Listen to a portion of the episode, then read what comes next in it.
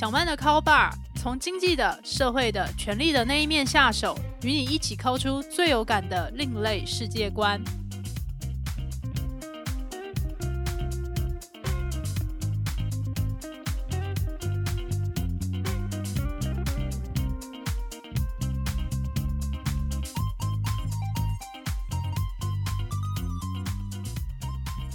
各位听众朋友，大家好，欢迎来到小曼的 Call Bar。这是一个讨论社会阶级衍生性八卦的节目，我是主持人陶小曼。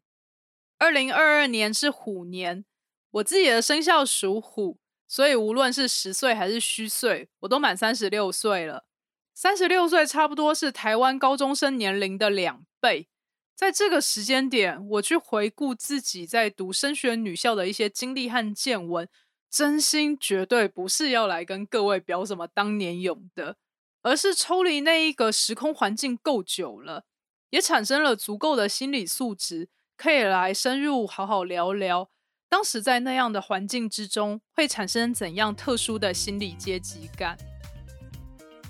我的高中母校是北一女中，我想在台湾生活的大家可能都有听过，或者是对这一所学校有一些了解，我也就简单介绍一下它的历史。北一女中的前身成立于一九零四年。当时是台湾在日治时期，对应日本的历法是明治三十七年。而更值得一提的事情是，他在一百年前，也就是一九二二年的时候，因为修改了台湾教育法，所以日本政府允许台湾人跟日本人一起在同一间学校学习。于是北一女中也就开始招收台湾学生。根据校史的记载，当年台湾学生跟日本学生的比例大概是三比四十七。而且要入学的台湾人，他们必须要绝顶优秀、家世显赫，而且要通过层层的考试才可以进入北一女中。到了今天，家世显赫这一点可能被冲淡一些，其他的传统还继续用不同的形态保留了下来。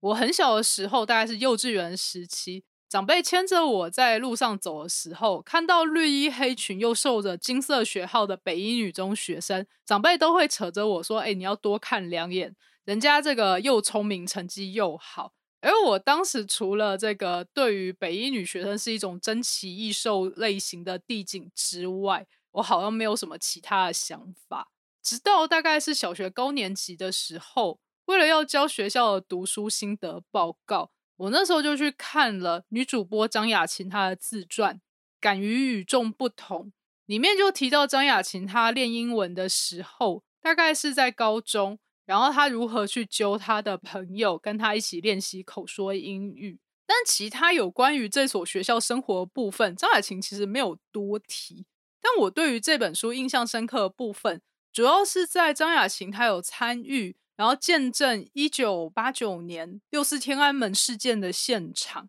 然后我就觉得说，哇，这个记者生涯真的是非常的精彩。可是，在那么小的年纪，说实话，对于出社会没有什么实体的感受。比较近期而且可以去实践的目标，可能是考高中。于是那个时候，我大概心里就产生一种，或许我也可以去念北一女吧的这样的心情。自从看了课外书，产生了或许我可以去念北一女中呢这样的想法之后，我却没有跟家里的父母、家族里的长辈，或者是学校老师，任何以上提到的长辈来讨论我的新志向。为什么会那么矛盾？照理来讲，他们应该是最能够帮忙，也最愿意帮忙小孩子去把他们的成绩弄好的一群大人了。我仔细想了一下原因。大概是因为当时我已经对很封建、传统又保守的学校教育和家庭教育被搞得非常、非常、非常的不耐烦了。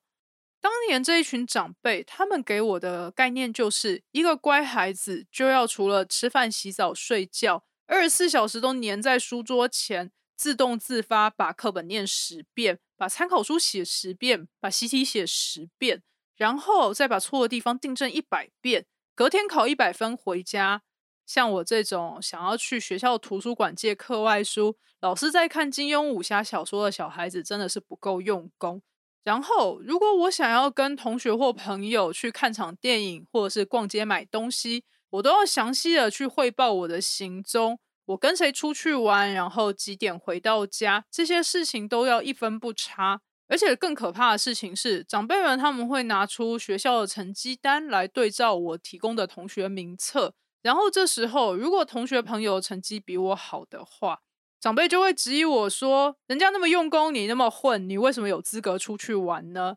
如果这时候我的同学和朋友成绩并不如我的话，就会听到另外一种可怕话，就是说：“你们都是一起混，难怪会混在一起啦。”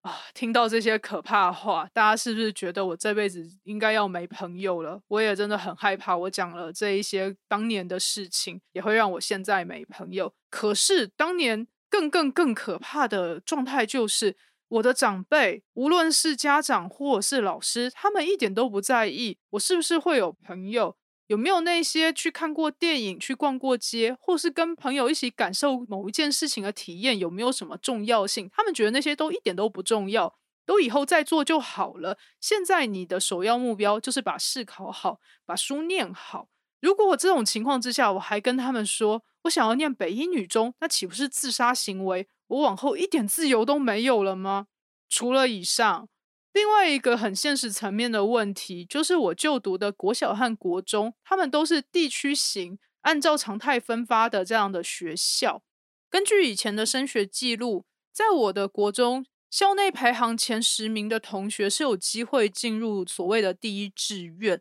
但是当年我的国中总共的班级数大概有二十班，每一班有四十几名同学，也就是说，就算你是班排序的第一名。你也不见得有机会可以进入第一志愿，而像我啊，就是从小学低年级之后，再也没有考过班排前三名了。这样子到底要怎么样进入北一女中呢？我想听众朋友可能也会很好奇，说陶小曼你当年到底是怎么样考上的？好，这边我就来分享一下当年我所历经的学制，就是第二届的基本学历测验。当年的考试流程就是先考第一次基本学历测验，接下来办理申请入学、推荐甄试，还有第二次基本学历测验，接下来依照成绩进行总体的分发入学。在那个时候，我也就发现我自己念书如果要临时抱佛脚去冲高单科的成绩，其实非常的困难。于是我当时的方法就是把当时所有的参考书以及课本。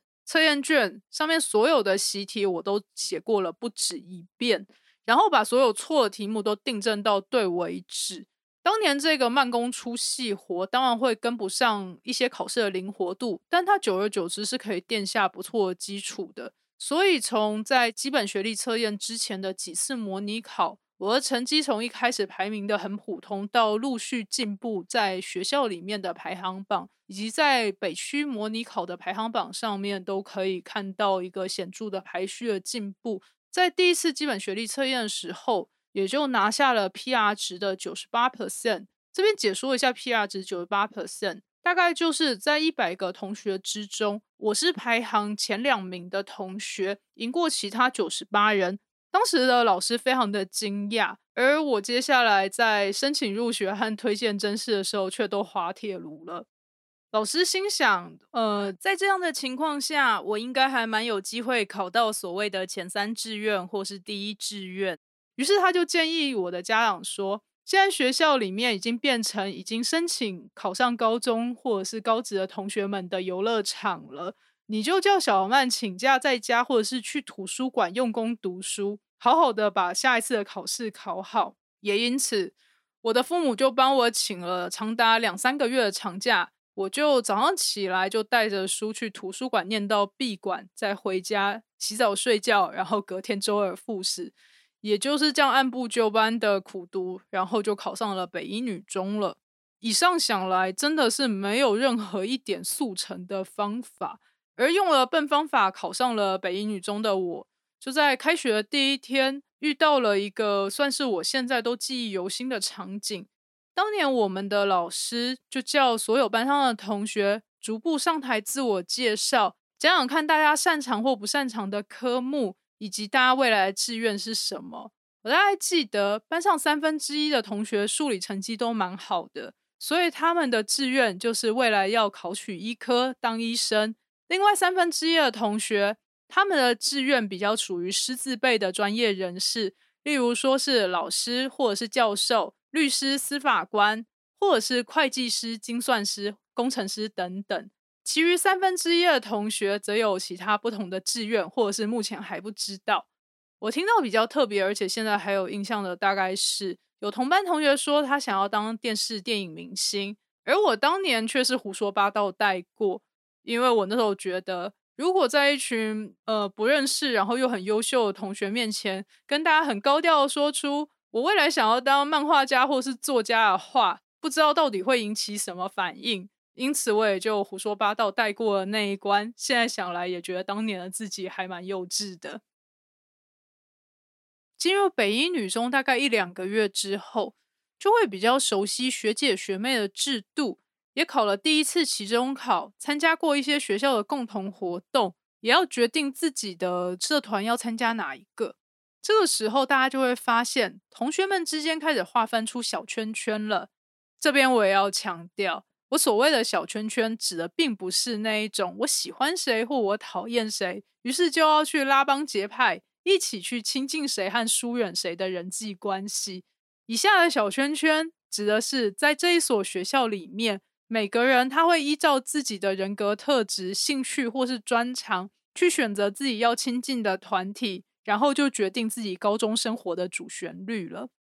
我在北一女期间观察到有七种小圈圈。而我也要强调，我的观察是主观的观察，它并不是一个客观的统计数据，或者是有什么研究报告。所以我非常欢迎大家听完这一集之后，可以留言给我，也聊聊大家各自的观察。第一个我观察到的小圈圈，我会称呼他们叫做超优秀军团。在北一女中里面的成员，他们都是当年度学科考试竞争前面可以说是胜利者的一群人。而来到同一所学校，依旧会分出个第一名和最后一名。而超优秀军团就是在这个排名之中名列前茅的一群。他们通常的特色是会读资优班，或者是参加学术型社团。在我就读北一女的两千零一到两千零四年，北一女有数理资优班、温班跟良班。后来我毕业以后，就有成立了人文社会科学的资优班，只是我就不知道正确的班级名称，也是欢迎大家留言告诉我。至于超优秀军团，他们喜欢参加的学术型社团，通常这一些学术型社团都会教大家，大概是大学等级或是超过现在学习范围的知识，例如说要经过笔试才能够进入的生物研究社，里面可能就有奥林匹亚的国手。而里面的成员，他们也会在寒假或暑假的时候去报名各个医学系，他们开设给高中生的医学营。也有些人，他们不只会考台湾的联考或者是指定科目考试，他们也会去考世界一流大学，在大学时期就申请出国念书。我真心觉得，光是要应付台湾的学制，还有各种考试，我自己就觉得应付不来了。而听到大家可以在另一个语言或另一套制度之下，依旧是可以风生水起的有好的表现，我真的觉得这是非常高难度的自我要求。下面我来谈谈第二个我观察到的团体，它叫做体育校队。体育校队的甲组是体育保送生。体育校队的乙组则是一般学生，但对该项的体育赛事是非常的有兴趣，或者是表现也非常的抢眼的。在升学的学校里面，大家都是因为成绩的关系被聚集在一起。如果这个时候你可以在大家的眼前表现出华丽的肢体动作，带球上篮啊，或者是精准的投篮等等，哇，大家就会用一种“天啊，你真的是女校的王子”的崇敬眼神看着你。这时候我也可以来谈谈第三种，也算是校队性质，然后它是乐仪旗队。北一女的乐仪旗队，大家可能在台湾的元旦或是国庆的一些要游行的场合，会看到北一女乐仪旗队的表演。在我那个时候，如果你要参加乐仪旗队，因为要经过长时间的团练，校方也不希望被家长质疑说。是不是圈着我的孩子，让他们念书的时间变少了，成绩退步了？所以学校会要求如果你的成绩是超过平均分八十分以上，然后会一些乐器跟乐理，你才有资格加入乐队。如果是一队的话，你的平均成绩要超过七十分以上。一队在北一女里面也是一个非常显眼的存在，因为大家会从你的肤色、你走路的仪态以及你的这个服装仪容，它是一个完全对齐军训的规格。我自己从小学到国中已经觉得被大人管得很不耐烦了，所以看到到了高中，依旧有同学会愿意为了群体的荣誉，去不断的练习向左转、向右转。如何走路，然后如何去对齐排队？我真心觉得这真的是莫大牺牲，真的也觉得说所谓的荣耀，果然就是要伴随相当程度的决心。我自己是没有这份决心的，所以我也觉得当年会愿意参加乐仪骑队的同学非常的了不起。接下来第四种我观察到的小圈圈叫做时尚美女。我想在每一个时代。所有的高中生都有一些流行的妆容或打扮，例如说，在我是高中生的时候，大家是不流行让自己的头发有什么空气感的。当年，如果你要当一个够格的时尚美女，你必须要去烫离子烫或者是平板烫，也就是把你的头发夹得很直。你要留一头长发，才有空间可以去夹直你的头发嘛。接下来。这一群时尚美女，她们也会去定制符合自己身形的制服，然后把制服的裙子改短，然后穿的鞋子或穿的袜子也都要对齐当时的流行风格。你当然要有一双又直又细的大小腿啊！这个事情也是让我觉得天呐，时尚美女的世界非常的竞争，而他们常常去参加的社团，大概就是像是热舞社、有氧舞蹈社。手语社或者是康复社这些需要去联谊或者是要做共同排演的社团。第五个我会归类出来的类型叫做开心国语服务系，他们通常会去参加学生自治型的这个社团，或是去呼应同学、纠集同学去参加一些学校举办的活动和比赛。我其实觉得这一群愿意处理众人之事，然后愿意去逗笑大家的存在，其实在一个班级里面真的是非常的重要。因为有他们，所以说这个班上才可以随时保持轻松的情绪，然后去面对各式各样的这个升学考试，或者是繁琐的这个学校里面的生活，或者是他们一点都不觉得繁琐，就是因为有他们的搞笑，所以可能他们每天都很期待来上学吧。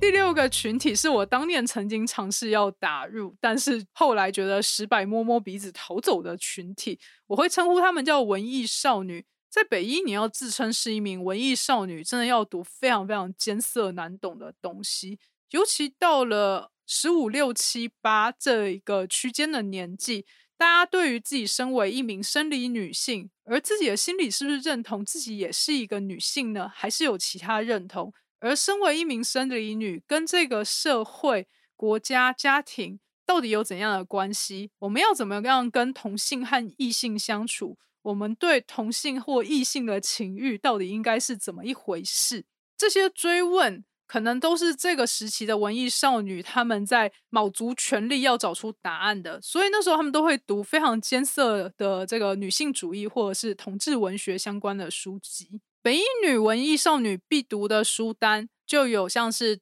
失足奶奶张爱玲的所有小说，以及台湾同志文学作家邱妙金她的《鳄鱼手记》或是《蒙马特遗书》。而我当年因为我的感性跟认同都没有办法追上同时期的文艺少女，所以我觉得我当年可能还是很像个小屁孩，然后觉得大家都非常的严肃，因此也就默默的跑到了另外一个群体，也就是第七个我要介绍的群体，叫做各种宅女或者是挂号静态型社团的人们。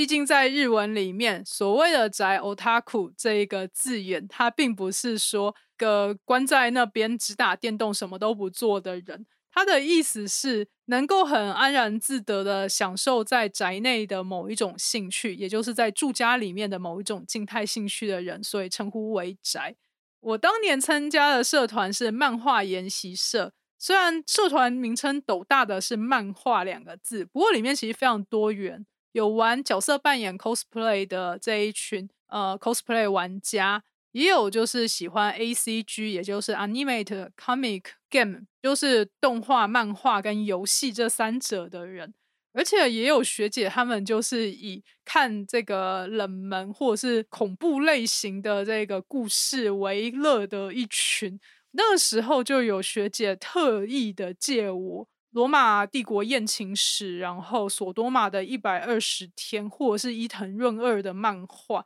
然后露出一副姨母笑，说：“小曼，我跟你交情不错，所以就借你看我的宝贝收藏吧。”我也就坦白的说，我看了伊藤润二之后，我的小心脏已经受不了了，所以我就完全放弃由真人拍摄这个充满了血腥跟裸体的《罗马帝国艳情史》以及《索多玛的一百二十天》这一些电影。那也当时当然是谢谢这一些学姐们，他们也很能够接受我对他们说不要，我不要看这个，或者是。我就跟他们说，哎，某一个东西我很喜欢看，也就在这些宅女之中，我发现自己可以很轻松的做自己，然后也很高兴在那个时候可以得到交流各种阅读读物或者是影片的朋友们。啊，北一女里面当然就不止漫画研习社这样子宅社团，也有很多其他属性啊。例如说手工艺类型的，像是缎带花社，他们做出来的作品都是超级精美的。你就会看到说，哇，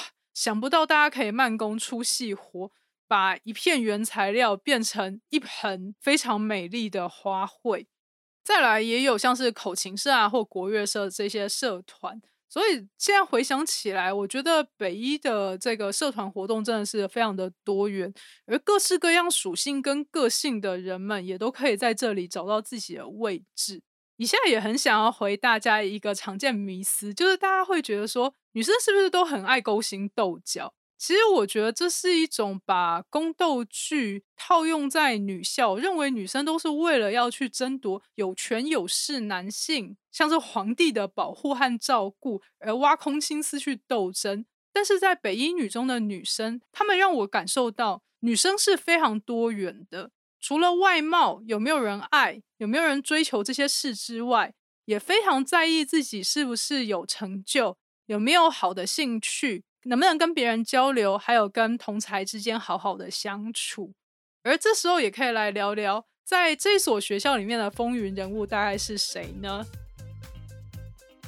听过前面介绍在北一女里面的七种小团体之后，大家可能会很好奇，谁会是学校里面的风云人物呢？在我揭晓答案之前，大家可以在这边先按下暂停键，然后去对照自己猜的答案跟我的观察是不是一样的。以前在北一女的时候，最受大家关注的是学科成绩表现最好的超优秀军团。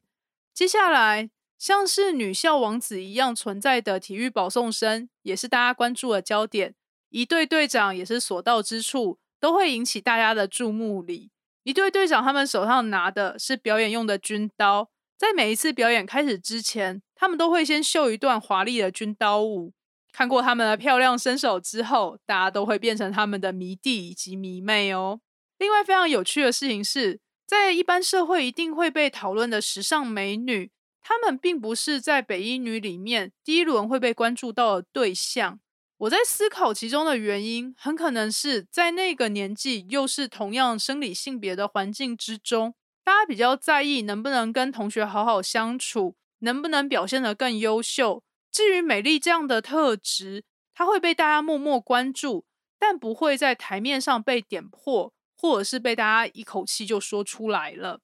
这时候也可以来聊聊，在当时北一女里面形成的心理阶级。我在北一女里面的平时成绩，说是中段班都抬举自己了，直接老实承认，我当年就是吊车尾的，可能比较直接。如果说到才艺，我从小时候到现在。都没有任何一种可以在众人面前表演，然后大家就会说：“哇，你好厉害！”这样的才艺，我擅长的画图跟写作都需要时间慢慢磨，而且一旦不去磨它，技术就会立刻退步。而且说到当年在北一女里面，图画的比我好的宅女，或是作文成绩比我更厉害、感受性比我更强的文艺少女，真的是太多了。我那时候最烦恼的事情是，到底要怎么样找到自己的定位呢？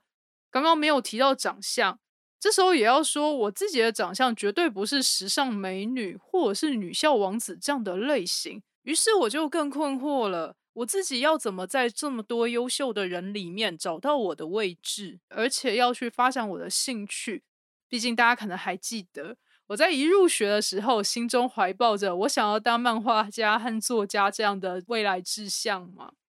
于是我在北英女里面学到调试的第一课，就是人要跟人比，真的是比不完的，不如就好好找到自己可以待的一个地方。然后就在这种比较心理舒适的环境之下，可以好好的去发展自己关注的兴趣，就是画图跟写作了。后来我对于这一些心理阶级的调试比较释怀的时候，我想可能是在大学二年级之后。至于为什么会是大学二年级这个时间点呢？首先，那个时候已经从高中考到大学了。我考上台大经济系。前面可能大家也会困惑，说小安不是刚刚说你在校成绩吊车尾吗？为什么会考上台大经济系呢？在更前面我也提到，我在国中的时候是怎么样考上北一女的。我当时就是如何在北一女吊车尾的情况之下考上台大经济系的，所以方法就不在这边再赘述一次了。考上之后，大家可能在大一的时候可能会探听一下你的来历，问你说你是什么学校毕业的。但也不会去问你，哎，你以前在学校混哪一个小团体的？接下来就会发现，过了大一之后，没有了一些共同必修，即使系上有一些共同的要必修课程，你也会发现有好几个老师开课，你不见得会跟每一个同学都在同样的时间进出校园去做同样的事情，所以以前在高中那种很紧密的感觉就消失了。到了大二之后，大家的生活可以说是各忙各的，有些人在准备研究所。有些人已经考虑要出国，有些人在做实习，有些人去打工，或者是像我，就是玩社团玩到疯了的那一种。大家都在各自过自己的校园生活的时候，